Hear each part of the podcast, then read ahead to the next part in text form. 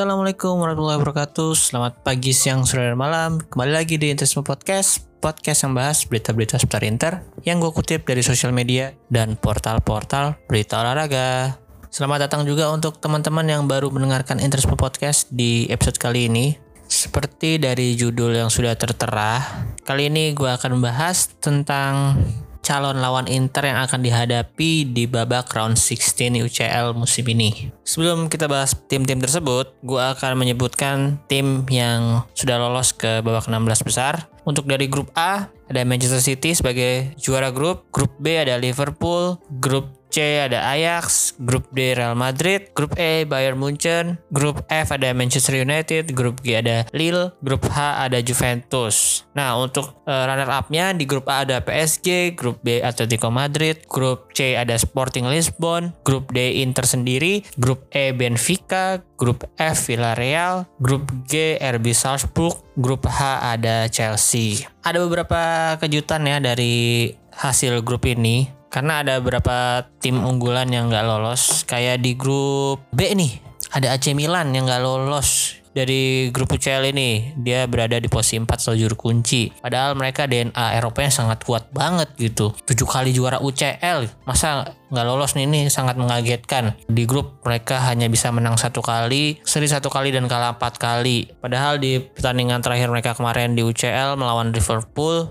mereka udah sempet unggul selama 7 menit. Makanya ada banyak meme-meme kan. AC Milan lolos ke UCL selama 7 menit sayang. Mohamed Salah dan siapa ya satu lagi yang golin? Oh di Origi bisa membalikan keadaan. Gue sih sebenarnya pengen Milan menang ya kemarin. Seenggaknya kalau nggak lolos UCL mereka lolos UEL lah. Biar mereka konsentrasi terbagi ke tiga kompetisi ya. Karena sekarang mereka tinggal main di Coppa Italia dan Serie A aja kayak Inter musim lalu lah. Selanjutnya di grup C, Dortmund gagal untuk lolos ke babak selanjutnya karena hanya berada di peringkat 3 dengan poin yang sama dengan Sporting Lisbon yaitu 9 poin. Cuman kalau di sini sih gue liatnya goal difference Sporting Lisbon lebih banyak ya dengan plus 2 kalau Dortmund min 1. Gue juga lupa deh kalau UCL ini lebih mengutamakan goal difference atau si head to head nih. Soalnya kalau di antara Dortmund dan Sporting mereka head to headnya sama-sama saling mengalahkan. Cuman emang si Sporting mengalahkannya dengan selisih yang lebih gede yaitu 3-1 sedangkan Dortmund hanya menang 1-0 oke kemudian di grup E Barcelona mungkin untuk pertama kalinya dalam selama beberapa tahun Barcelona gagal untuk melangkah ke babak round 16 atau lolos dari grup UCL karena hanya mampu mengemas 7 poin dengan perolehan dua kali menang satu kali seri tiga kali kalah. Yang lolos sebagai runner up di sini ada Benfica tim di mana di situ ada dua lord kita yaitu Valentino Lazaro dan Joao Mario. Di pertandingan kemarin Joao Mario nggak ada dalam starting line up maupun di bench. Cuman Valentino Lazaro ada di bench dan dia main juga di pertandingan kemarin melawan Dinamo Kiev.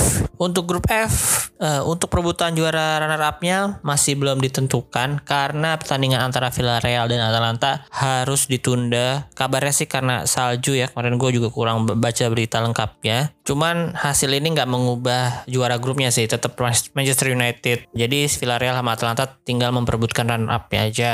Terus untuk grup G di sini Los Lille juga mencatatkan atau menjadi kejutan karena bisa menjadi juara grup. Padahal tim yang ada di, di grup G ini setara level ya, nggak ada yang lebih menonjol. Ada Lille, RB Salzburg, Sevilla dan Wolfsburg. Nah untuk Sevilla ini gue curiganya memang dia sengaja nggak mau lulus UCL dah. Dia emang mau jadi tim spesialis Europa League doang nih. Pengen nyatet sejarah rekor jumlah piala Europa League terbanyak kali ya. Padahal gue pengen banget tuh Inter ketemu Sevilla lagi untuk membalaskan dendam WL kemarin.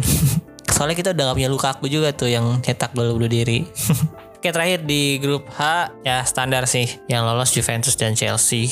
Gue kira Chelsea bakal jadi juara grup ya, tapi di pertandingan kemarin di menit-menit akhir Chelsea harus kebobolan dari Zenit Saint Petersburg di menit 90 plus 4. Dan BTW di pertandingan kemarin Romelu Lukaku akhirnya bisa cetak gol lagi untuk Chelsea. Selanjutnya kita bahas tentang peraturan gimana sih uh, round of 16 UCL ini. Kali aja ada yang lupa karena kan kita udah lama nggak lulus S16 besar UCL juga nih. Ini dari situs UEFA.com ya langsung ya. Uh, pertama, when is the Champions League round 16 draw? Drawingnya itu ada di hari Minggu tanggal 13 Desember waktu setempat di Switzerland atau kalau di sini sih jam 11 AM waktu UK dan Portugal. Gua nggak tahu nih kalau dikonversiin ke Indonesia kira-kira jam berapa mungkin beda 5 atau 6 jam nih. Jadi jam 6 sore atau jam 5 sore kayaknya deh. Terus which team are in the Champions League last 16 draw? Ya tadi udah gue sebutin ya tim-tim udah lolos ke 16 besar.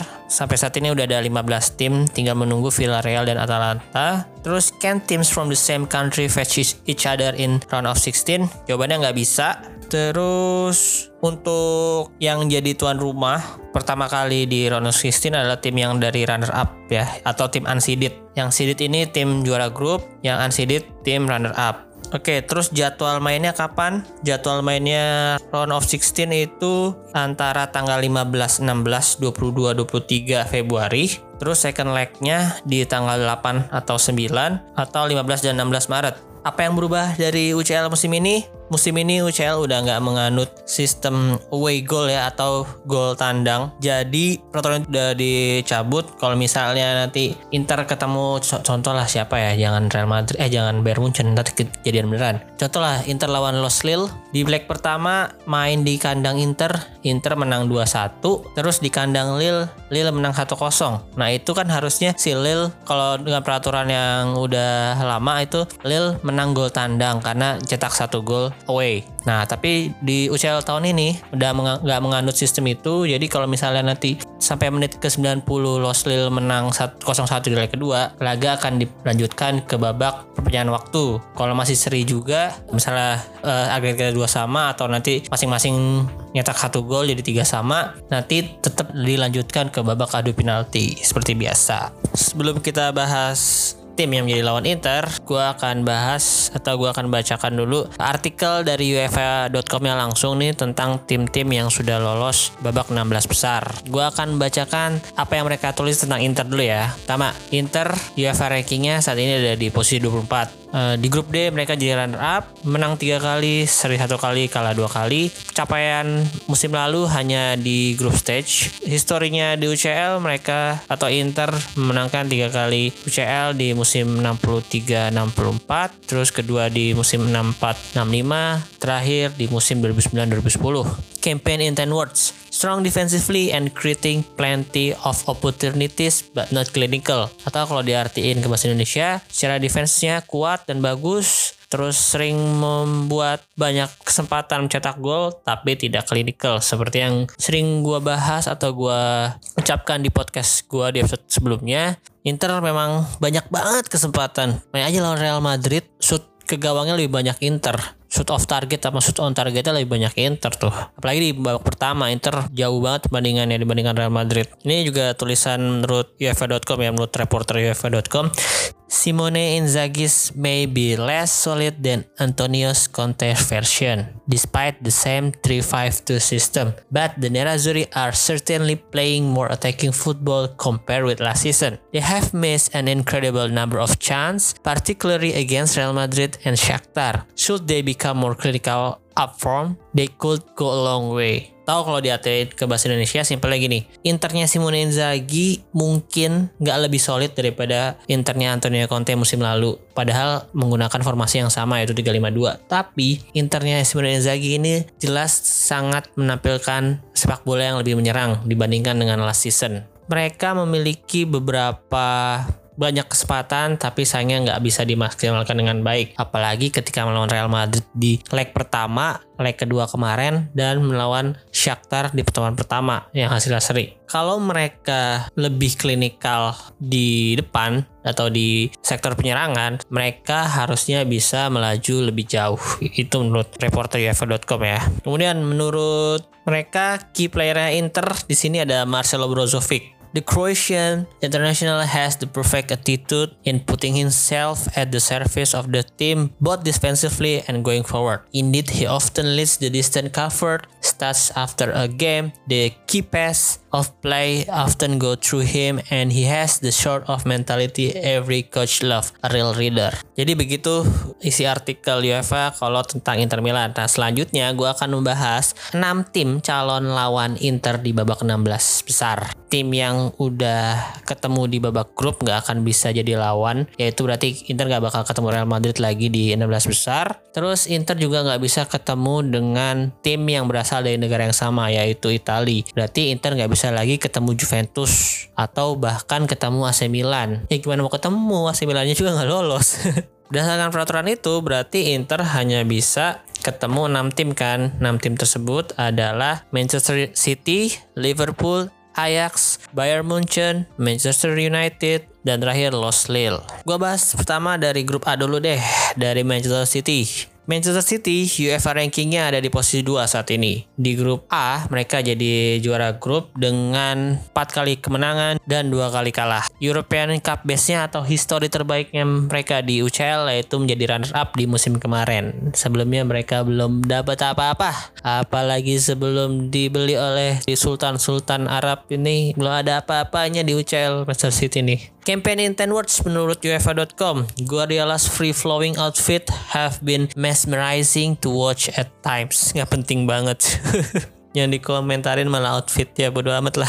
Terus menurut reporter UEFA.com, City have arguably taken their game to another level this season. They come so close to that elusive first title last term and Josep Guardiola has raised the bar once more as he chases first Champions League trim since 2011 when on song their football is peerless. Jadi menurut mereka penampilan Manchester City di UCL musim ini lebih bagus daripada musim kemarin. Musim ini Josep Guardiola tuh menaikkan standarnya dan sekali lagi sangat mengincar gelar pertamanya City di UCL dan gelar pertamanya semenjak tahun 2011 ya terakhir dia menang UCL tuh si Pep Guardiola. Key playernya ada Kevin De Bruyne, the 30 year old shimmer pass 250 appearance for the club last season and remains a talismanic figure in their midfield despite the riches around him. He has endured something of a stealth campaign but remains keys. Jadi walaupun di Manchester City masih banyak pemain andalan lain ya si Kevin De Bruyne ini masih menjadi sosok yang penting di Manchester City musim ini. Nah, fun fact-nya tentang Manchester City atau Pep Guardiola ini Pep Guardiola ini musim lalu menjadi musim atau kali ke-8-nya dia mencapai seenggaknya semifinal. Nah, selain Pep Guardiola yang dapat mencapai seenggaknya semifinal selama 8 kali cuma ada Jose Mourinho. Wah,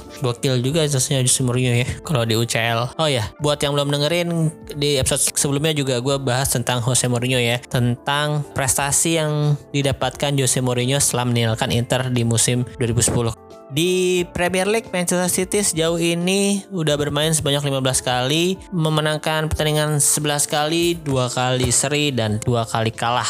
Goal difference-nya 23 nih cukup banyak dan mengumpulkan 35 poin. 5 pertandingan terakhirnya di Premier League dia selalu menang. Dan Manchester juga berada di peringkat pertama tapi selisihnya hanya satu poin dengan Liverpool di peringkat kedua. Selain Kevin De Bruyne, mungkin pemain yang harus diwaspadai di Manchester City udah jelas kalau di back ada Ruben Dias sama Emerick Laporte yang mungkin bakal sering jadi starter.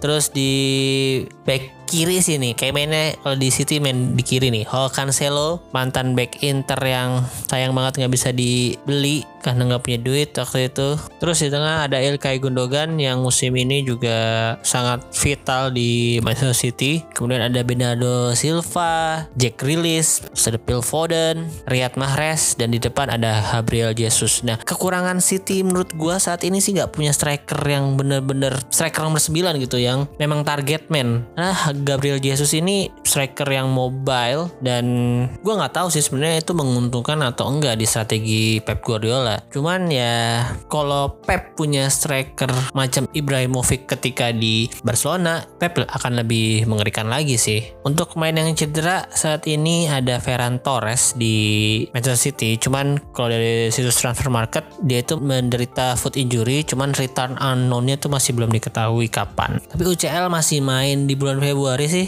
jadi masih ada dua bulan lagi. Kayaknya sih dia bisa bermain ya di leg pertama atau leg kedua babak 16 besar UCL musim ini.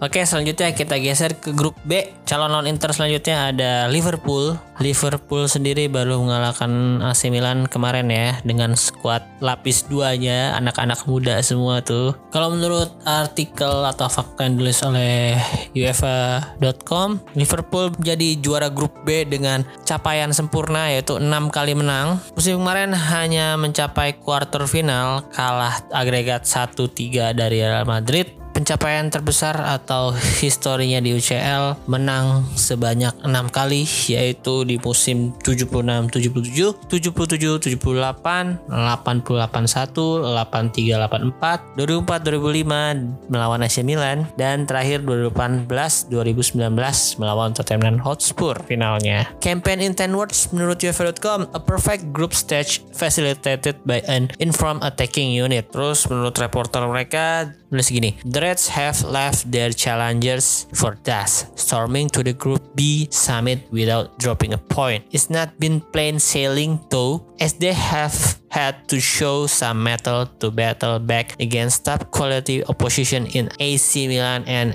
Atletico. Komentar mereka tentang Jurgen Klopp, Liverpool boss since 2015, Klopp guided the Reds to continental glory in 2018, 2019, and to their first English title in 30 years the next season. A striker turned defender at Mainz. He lived two Bundesliga titles with Dortmund before heading to Anfield. Key player menurut UEFA di sini ada Muhammad Salah dan fun fact yang ditulis di sini yaitu Liverpool menjadi juara UCL sebanyak enam kali terbanyak di Liga Inggris memiliki title yang sama dengan Bayern Munchen dan hanya kalah jumlah titlenya dari AC Milan dan Real Madrid. Saat ini Liverpool berada di posisi 2 sementara Premier League selama 15 kali bertanding, capaiannya 10 kali menang, 4 kali seri dan satu kali kalah. Goal difference-nya di sini lebih banyak daripada Manchester City. Dia golin 44 dan hanya kebobolan 12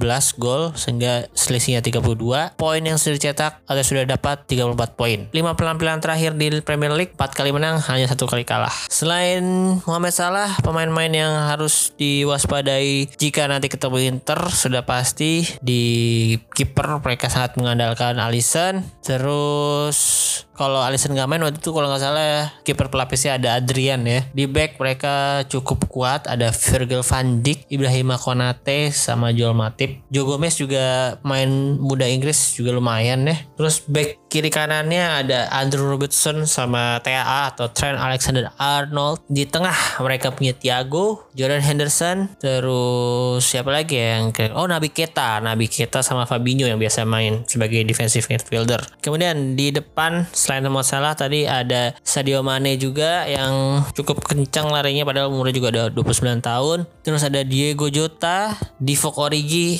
atau bocah-bocahannya Lukaku di timnas Belgia. Dan satu lagi ada Roberto Firmino yang saat ini masih cedera ya Roberto Firmino nih hamstring injury katanya Selanjutnya kita geser ke grup C yaitu calon lawan Inter kali ini berasal dari negara Belanda yaitu Ajax Amsterdam. Menurut UEFA.com saat ini Ajax berada di posisi ke-17 UEFA ranking. Di grup C dia memiliki rekor yang sama dengan Liverpool yaitu dengan 6 kali kemenangan atau pencapaian yang sempurna juga ya.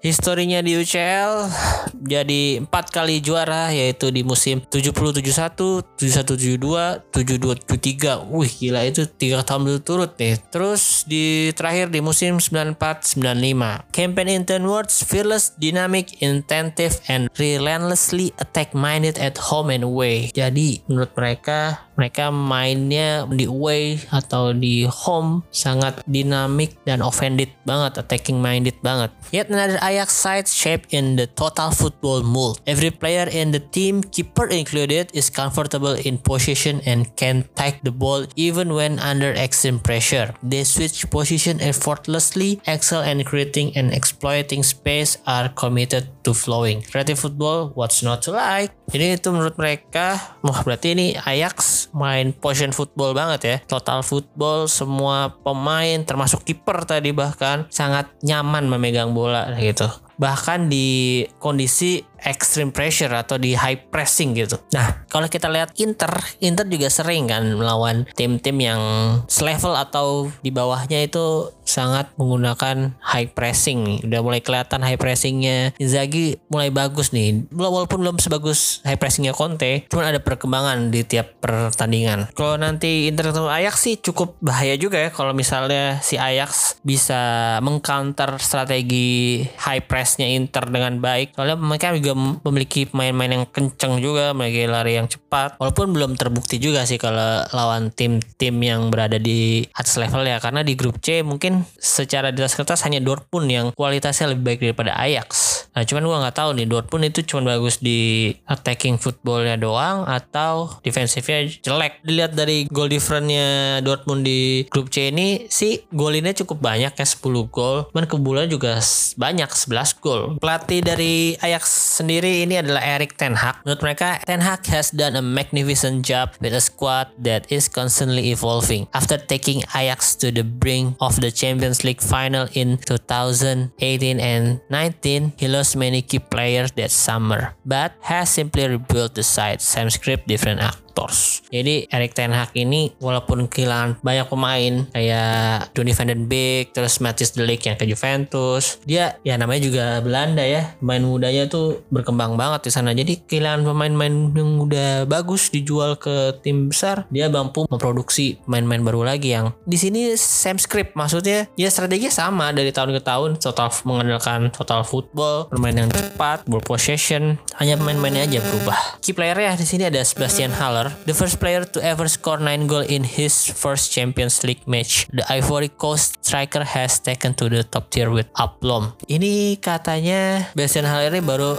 musim ini pertama kali main di Champions League dan langsung mencetak udah cetak 9 gol. Gokil juga nih pemain baru 27 tahun nih kelahiran 94 sebelumnya main di West Ham United sama Eintracht Frankfurt dan fun fact-nya Sebastian Haller ini menjadi pemain kedua yang mampu mencetak gol di 6 pertandingan grup dalam satu season yang hanya bisa melakukan itu sebelumnya cuma Cristiano Ronaldo di musim 2017-2018. Gokil gokil. Menarik juga nih kalau Inter beli Sebastian Haller untuk mengganti posisi striker. Untuk di Eredivisie atau Liga Belanda, Ajax saat ini masih menjadi pemuncak klasmen sementara dengan torehan poin 36, bermain sebanyak 15 kali, menang 11 kali, 3 kali seri dan satu kali kalah. Goal difference-nya ini 46 baru kebobolan dua kali di Liga Belanda gokil Aplaus, aplaus. Ini 15 kali bertanding yang bisa golin cuma dua gol ya siapa ya? Gila clean sheetnya banyak banget ini bahkan lawan Kambur di Liga Belanda tanggal 19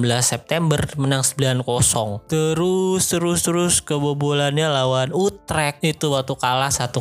Lawan Utrecht tim jagoannya Coach Justin kalah si Ajax ini kalau kalian sering dengerin podcastnya Coach Justin atau waktu itu sih gue dengernya di Boba ya di podcast bola banget yang ada di Noise itu tuh dia cerita emang kalau Utrecht itu sebenarnya emang jauh di bawah nggak jauh juga sih gue nggak pokoknya di bawah levelnya di bawah Ajax cuman jadikan Ajax itu musuh bebuyutannya gitu. Jadi kalau ini menang satu kosong lawan Ajax tuh seneng banget pasti fans fans Utrecht karena mereka sadar level mereka nggak sebagus Ajax. Terus lawan apa lagi kebobolannya ya? Duh satu lagi lawan lawan lawan. Dia kalah cuma sekali doang. Oh lawan FC 20 tanggal 22 Agustus. Hasil pertandingannya seri. Sisanya clean sheet semua gokil berarti clean sheet sebanyak 13 kali pertandingan Ajax musim ini di Eredivisie. Gila sama peringkat 2 nya padahal si Feyenoord ini jaraknya beda satu poin doang. Feyenoord 35 poin. Jadi kualitasnya jauh banget ya antar empat besar sama tim-tim di bawahnya tuh.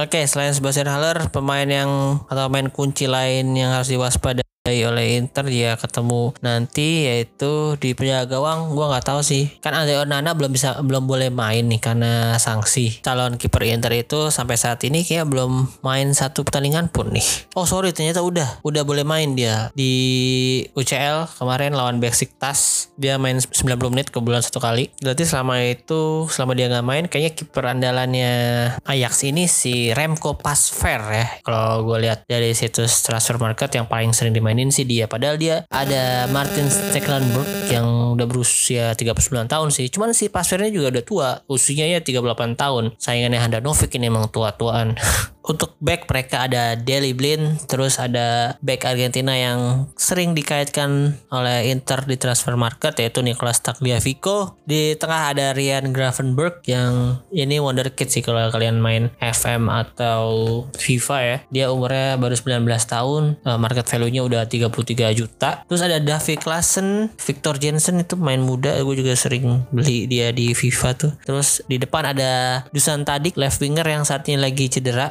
uh, back trouble return return to gamenya masih unknown. Oh ya terus dari di tengah kelewatan ada Muhammad Kudus. Ini juga wonderkid banget nih. Cuman dia juga cedera karena ada fracture rib. Rib itu tulang iga ya. Wah keri juga tuh fracture di tulang iga. Dia ini baru 21 tahun uh, market value nya di 15 juta. Pemain asal Ghana. Terus di depan baik lagi ada Anthony juga. Anthony main dari Brazil. Terus David Neres Steven Berghuis yang baru dibeli dari Feyenoord. Dan ya tadi ada Sebastian Haller yang berumur 27 tahun market value-nya juga di 27 juta Oke selanjutnya dari grup E ada calon lawan Inter itu juara musim 2019-2020 kemarin di sana ada Philip Coutinho dan Evan Perisic suatu mereka juara terakhir kali yaitu Bayern Munchen.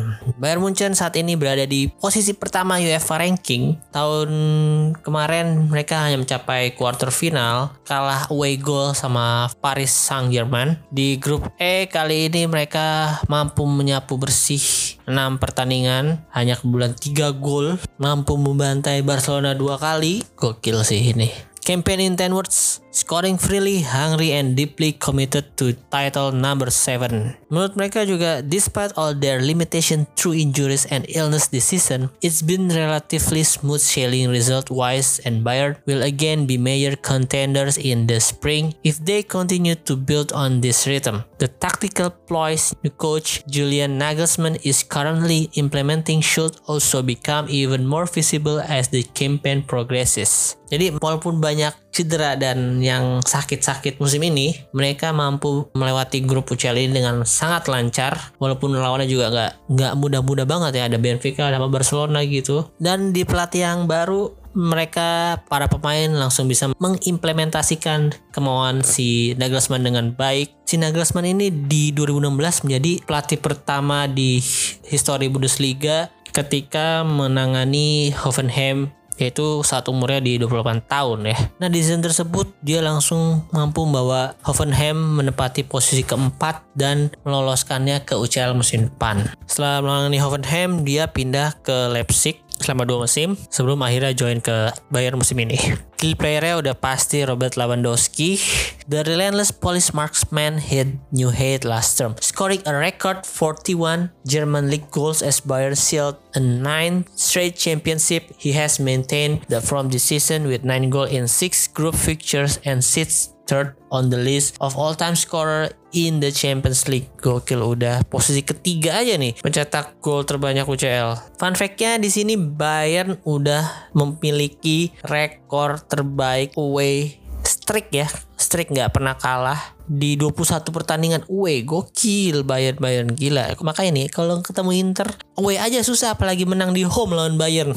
Di Bundesliga sementara ini Bayern duduki peringkat pertama dengan 34 poin dari 11 kali kemenangan satu kali seri dan dua kali kalah. Kebobolan 15 kali mencetak gol 45 kali gol difference-nya 30 sementara itu di posisi kedua ada Dortmund dengan selisih 4 poin yaitu Dortmund hanya dengan 30 poin. Dari lima pertandingan terakhirnya, Bayern Munchen mampu menang 4 kali dan hanya kalah satu kali. Ini tumben nih, udah 14 pertandingan jaraknya belum terlalu jauh nih. Karena kan si Bundesliga cuma 18 tim ya di di top tiernya cuma 18 tim. Biasanya nih udah hampir pertengahan musim tuh udah jaraknya udah lebih dari 10 poin nih Bayern Munchen. Nih tumben nih si Dortmund masih nempel dengan 4 poin. Selain Robert Lewandowski pastinya tadi pemain kunci yang patut diwaspadai jika nanti Inter ketemu Bayern pertama di kiper.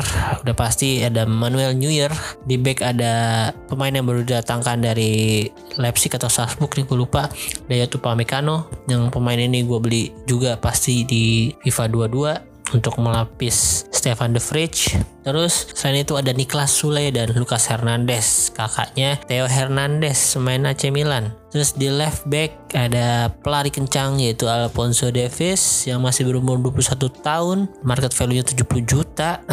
Terus di kanan ada Benjamin Pavard biasanya di tengah ada Joshua Kimmich yang lagi cedera nih. Pemain Bayern nih kalau gue lihat dari situs transfer market banyak yang cedera emang nih. Selain si Kimmich ada Goretzka sama Sabitzer yang lagi cedera. Terus ada Leroy Sané, Serge Gnabry yang lagi cedera juga, Kingsley Coman dan yang pasti ada Thomas Muller salah satu pencetak gol terbanyak di UCL juga ya.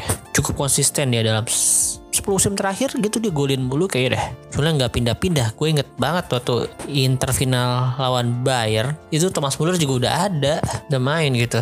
Oke next kita balik ke Inggris kali ini calon lawan kita adalah Manchester United. Di UEFA ranking dia ada di posisi ke-9 di grup F dia tiga kali menang, dua kali seri dan satu kali kalah. Last season nggak lolos grup stage tapi lolos sebagai peringkat tiga jadi ke Europa League dan mampu jadi runner up. Historinya di UCL menang tiga kali yaitu di musim 6768, 9899 dan 2007-2008. Campaign in 10 word, Ronaldo has brought salvation to a topsy-turvy season so far. Kalau menurut reporter mereka, mereka menulis gini, Jadon Sancho Tam Home first Red Devil goal to confirm their spot in the knockouts with a game to spare. In the midst of a turbulent Premier League campaign, United recovered from an opening day upset against Young Boys to stabilize their European season at least. Jadi selama dipegang oleh memang nih agak naik turun performa Manchester United di Premier League dan UCL,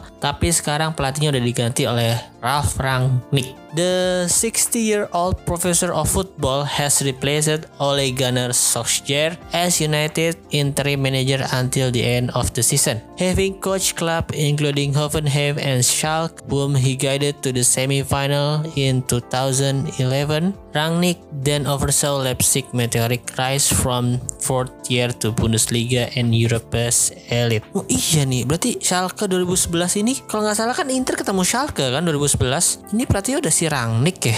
Coba kita cek dulu ya. Wah iya nih bener gue lihat di transfer market pemainnya waktu itu ada Raul, Edu, Joel Matip, Metzelder, Hoedes, Uchida, kipernya Manuel Neuer, di cadangan ada Julian Drexler, Wah pelatihnya Ralf Rangnick nih gokil gokil. Sekarang kan emang lagi hype banget nih nama Ralf Rangnick apalagi kalau jadi pelatih Manchester United pasti semua mata media tertuju sama dia kan. Ini lagi diomongin banget nih katanya sih jenius football gitu. Dan 63 tahun banyak melahirkan pemain bahkan pelatih-pelatih top Eropa tuh dulu belajarnya sama Rangnick. Contohnya si Jurgen Klopp Tuchel, terus nama-nama lainnya lah pokoknya yang dari Jerman kebanyakan bergurunya sama Rangnick ini nih. Gokil loh bisa ngalahin Inter walaupun pelatihnya Eh waktu itu udah Leonardo sih udah bukan Rafael Benitez lagi. Yang pemainnya masih ada Milito, Nejer, Eto'o, Cifu, Becker, Anucia sih. Emang ada Maicon, kipernya di Julio Cesar. Dia bisa ngalahin Inter dua leg. Lagi di leg pertama main di home Inter dia bisa menang 5-2. Di leg kedua menang lagi 2-1. Wah,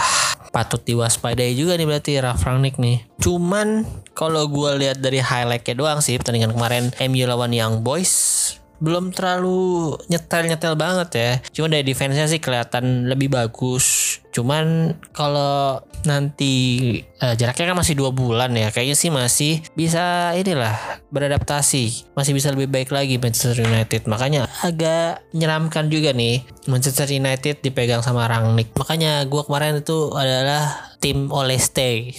Key playernya Siapa lagi kalau bukan Cristiano Ronaldo? The Portuguese veteran has just justified his summer return to Old Trafford, scoring six times in five group appearance. His last gaps heroic against Villarreal and Atalanta secure United's last 16 berth. Fun fact-nya, United have been English champion record 20 times but have won only two major trophies the 2015-16 FA Cup and the 16-17 Europa League since Sir Alex Ferguson retired in 2013. Oh jadi baru dua gelar ya selama ini setelah ditinggal Alex Ferguson FA Cup sama UEFA Europa League doang. Inter baru satu. Ditinggal Leonardo. Tidak salah ditinggal Jose Mourinho masih si Leonardo masih bisa dapat eh, Coppa Italia. Setelah itu nggak pernah lagi kan? Baru kemarin Antonio Conte dapetin gelar buat Inter. Selain Cristiano Ronaldo, pemain yang patut diwaspadai pertama ada David De Gea di posisi kiper. Kalau Harry Maguire main kunci nggak ya kira-kira? dia kapten sebagai kapten Harry Maguire. Rafael Varane di sini masih cedera. Gue gak tahu nih, gue lihat cederanya hamstring injury. Return expected on 11 Desember. Berarti harusnya besok nih saat gue ngetek. Terus dia ada Eric Bailey. Oh ya, Phil Jones kemarin udah main. Gue nggak tahu kenapa. Itu udah main lagi setelah berapa ratus hari gitu dia nggak main. Ini dia balik lagi Terus back kirinya ada Luke Shaw yang lagi bagus-bagusnya sehingga Alex Telles lagi dicadangin mulu nih. Bisa kali dijual ke Inter dipinjemin dulu lah. MU kan cincai nih biasanya sama Inter. Terus di kanan ada Aaron Wan Bisaka yang kalau menurut fans-fans mereka secara defensif bagus, pada secara ofensif bapuk ya. Kemarin ketika Diego Dalot lagi dimainin oleh Rangnick mereka jadi lebih suka sama Diego Dalot dibandingkan uh, Wan Bisaka ini. Terus tengahnya ada McTominay sama Paul Pogba yang lagi cedera juga Paul Pogba hamstring injury. Di zaman oleh si Donny van den Beek ini jarang main ya cuman kayaknya di Rangnick ini agak cocok sama gaya bermainnya Rangnick katanya sih. Dan kemungkinan dia akan mulai dimainkan lagi di MU terus ada Bruno Fernandes yang musim ini juga tampil masih sama baiknya seperti musim kemarin di tengah ada Jesse Lingard yang musim kemarin saat dipinjemin main bagus juga di West Ham. Cuman di MU belum kelihatan lagi. Depannya ada Jadon Sancho, Marcus Rashford, Cristiano Ronaldo tadi sama Edinson Cavani yang lagi cedera juga. Sekarang lagi banyak main yang cedera juga nih di MU. Cuman kayaknya kalau dua bulan lagi sih udah bisa balik mereka dari injury. Next ke tim terakhir yang jadi calon lawan Inter di 16 besar dari grup G ada Los Lille.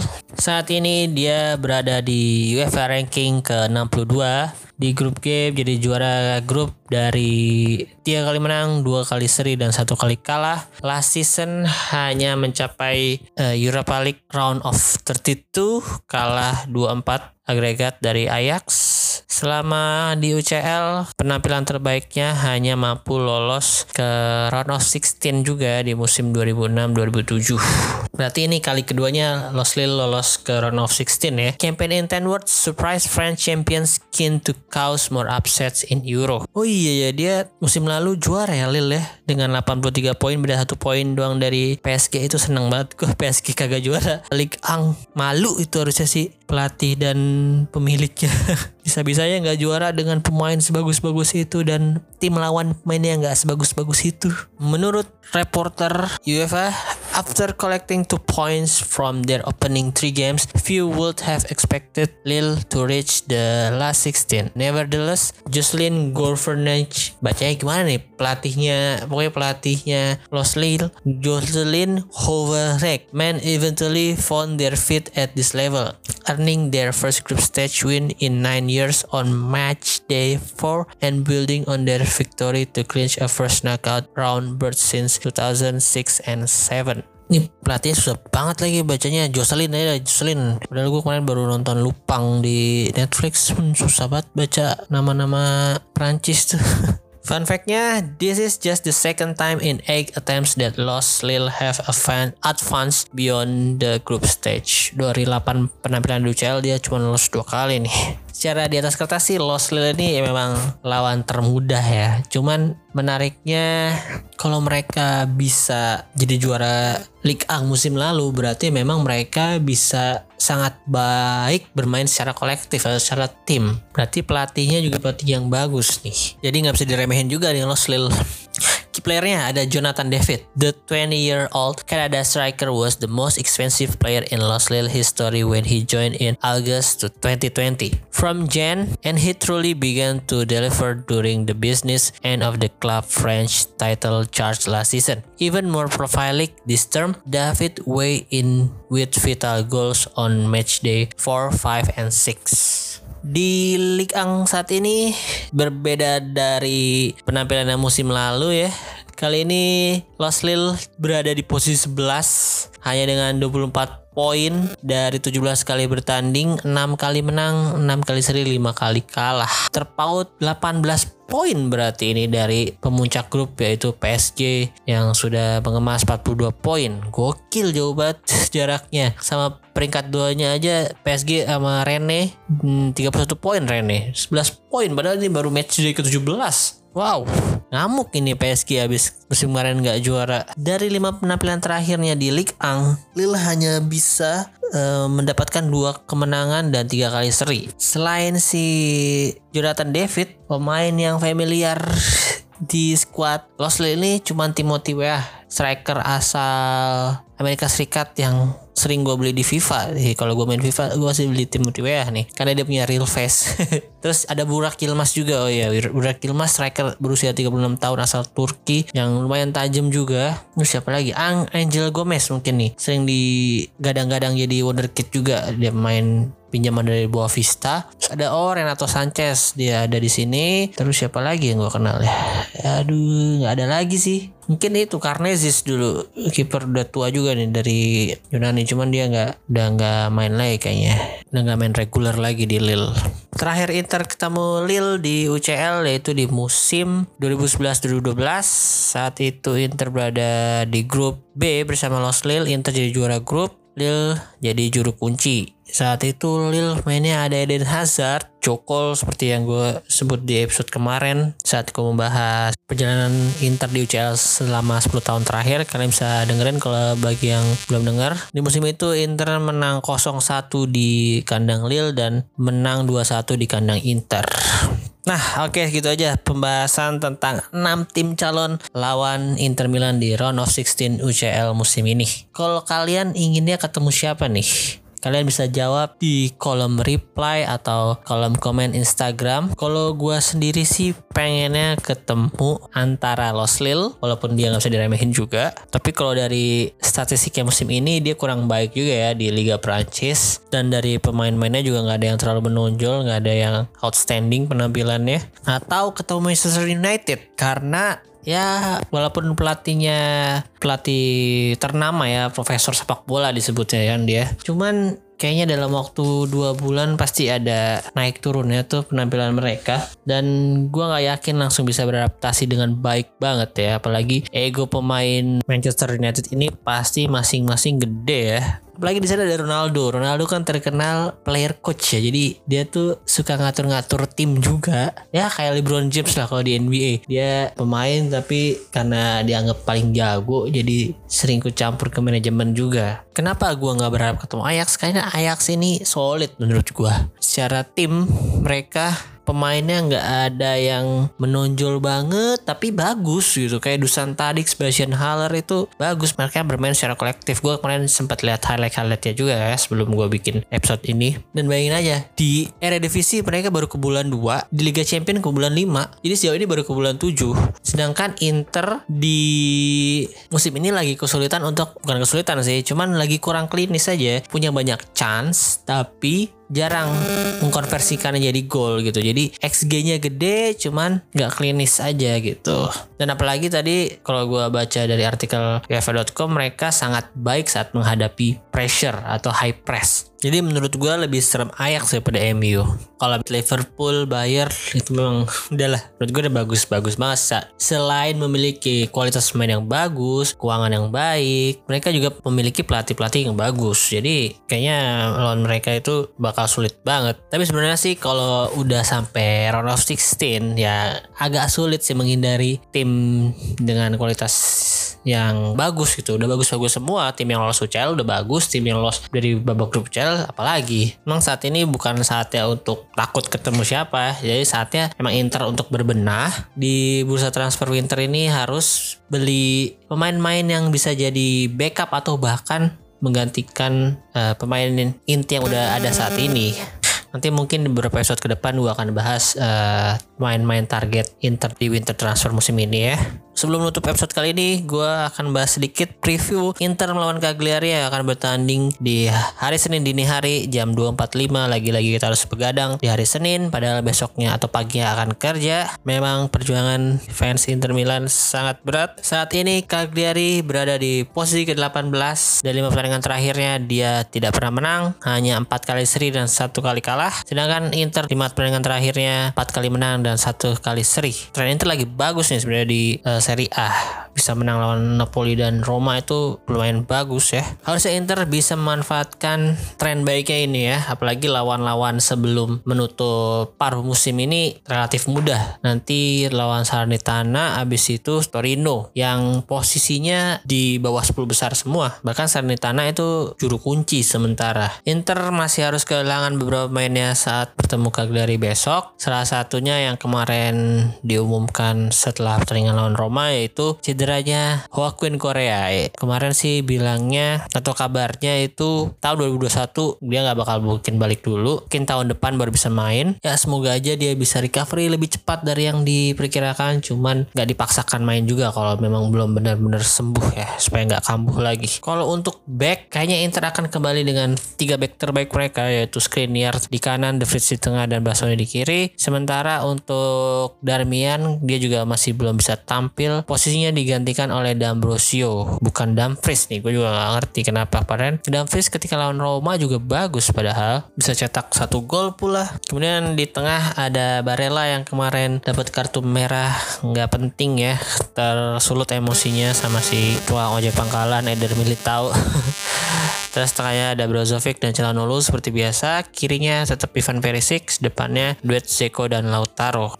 Sementara itu di sisi Cagliari kipernya ada Krakno, backnya ada Martin Saceres, Capitelli sama Carboni, tengahnya ada Marin, Grassi, Dewala, kirinya ada Lord Darbert akan berhadapan dengan D'Ambrosio nanti dia di sana. Ada Belanova di kanan. Striker depannya ada mantan pemain Inter yaitu Ketabalde dan Ho Pedro Pedro, pemain yang kabarnya akan segera dinaturalisasi oleh timnas Italia. Ini Dalbert sih harusnya ketemu Dumfries.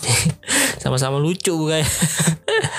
Prediksi gue sih Inter akan bisa mengatasi Cagliari cuman ya kayaknya nggak nggak clean sheet lagi ya. Setelah mereka kemarin berturut-turut tiga kali clean sheet kayaknya pasti akan ada ganjalannya. Padahal si De Vries sudah main nih kayak besok. Karena Joao Pedro sama kita Balde lagi bagus juga trennya. Lagi tajam lumayan lah. Kemarin Joao Pedro salto lagi. Btw Nandes kenapa nggak main ya? Di ini juga nggak ada nih. Bench Sementara itu Diego Godin ada di bench. Gue gak ngerti kenapa Diego Godin sama Zappa nggak jadi starter.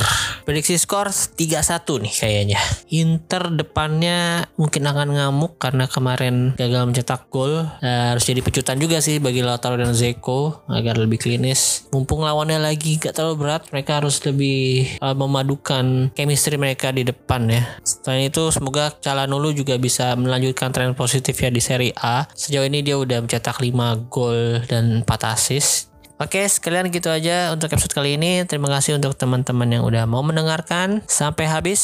Jangan lupa di follow akun sosial media di Twitter ada Interisme Media, di Instagram ada Interisme Podcast. Jangan lupa follow akun Spotify-nya juga. Di Spotify kalian bisa nyalain lonceng sekarang biar langsung dapat notifikasi kalau ada episode baru dari Interisme Podcast. Selain itu kalian juga bisa dengerin di aplikasi Noise, aplikasinya dari uh, grup Radio Mahaka Integra atau Mari, aplikasi karya anak bangsa. Jadi kalian harus download juga dong. Sekali lagi terima kasih Arif Widersi Forza Inter.